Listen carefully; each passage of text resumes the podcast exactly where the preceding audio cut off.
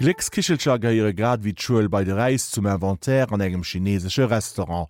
Meeschten krit en se Nomiessen quasi fir Merci an Ädi ze soen. Gleckskichelscher sinn eng chinesesch Traditionioun méi wo se Fond goufen an noch vu wiem do drwer gestriden. Gei wie Gleckskichelchen hege Tau an der Angelika Tomi hirem ABC vun de Sachen aus dem Alldach. Man nehme drei Eiweiß, 60 Gramm Zucker, 60 Gramm Mehl, Butter oder Sojaöl. Das ganze mischen, backen, Message rein und falten. Fertig sind die Glückskekse. Zugegeben, lecker sind sie nicht, sie schmecken immer irgendwie nach Pappe, aber Glückskekse sind ja auch nicht wirklich zum Essen da, sondern nur eine originelle Verpackung für möglichst originelle Botschaften, Weisheiten und Prophezeiungen. Wann und wo erstmals Glückskekse gebacken wurden, dazu gibt es zwei verschiedene Theorien. Da wäre zum einen der chinesische Mondkuchen, ein kleiner runder Kuchen mit einer süßen oder salzigen Füllung, der mit Glückssymbolen verziert ist und zum Mondfest verschenkt wird. In China feiert man damit den Sieg der Han-Chinesen über die Mongolenherrschaft. Es heißt, die Chinesen hätten in den Mondkuchen Nachrichten versteckt und ausgetauscht, um den Umsturz vorzubereiten. Das war im 14. Jahrhundert. Soweit kann man die japanischen Glückskekse nicht zurückverfolgen. Doch die herzhaft gefüllten Reiskräcker, die traditionell zum Neujahrsfest in Shinto-Schreinen angeboten wurden, hatten bereits die gleiche Form wie die heutigen Glückskekse, nur dass der Zettel mit der Weissagung nicht im Inneren, sondern im Knick des Crackers befestigt war.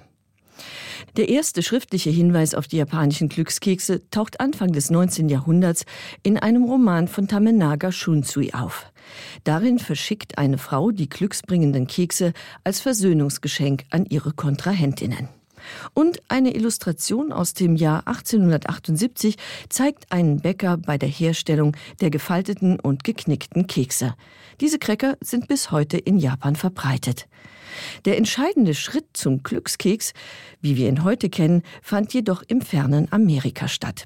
Dorthin waren im 19. Jahrhundert Zehntausende von Chinesen ausgewandert, um sich eine neue Existenz aufzubauen.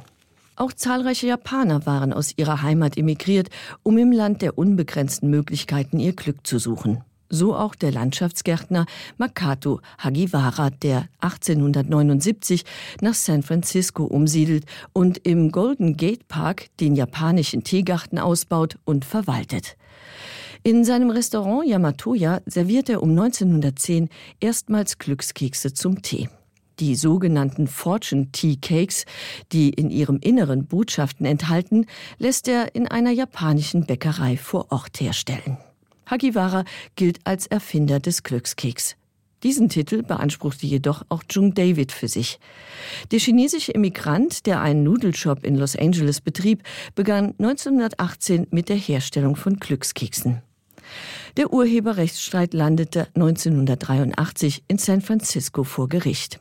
Der Richter entschied, dass Hagiwara den Glückskeks erfunden hat. Die Stadt Los Angeles lehnte diese Entscheidung jedoch ab.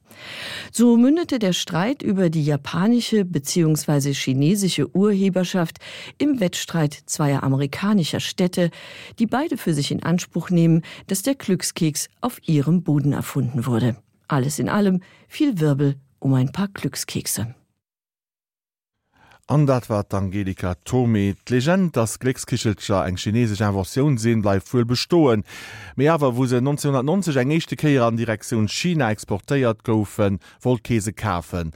Den Export gouf séier neser beis gelecht, soviel zu de Gleckskicheltscher mam Angelika Tomi.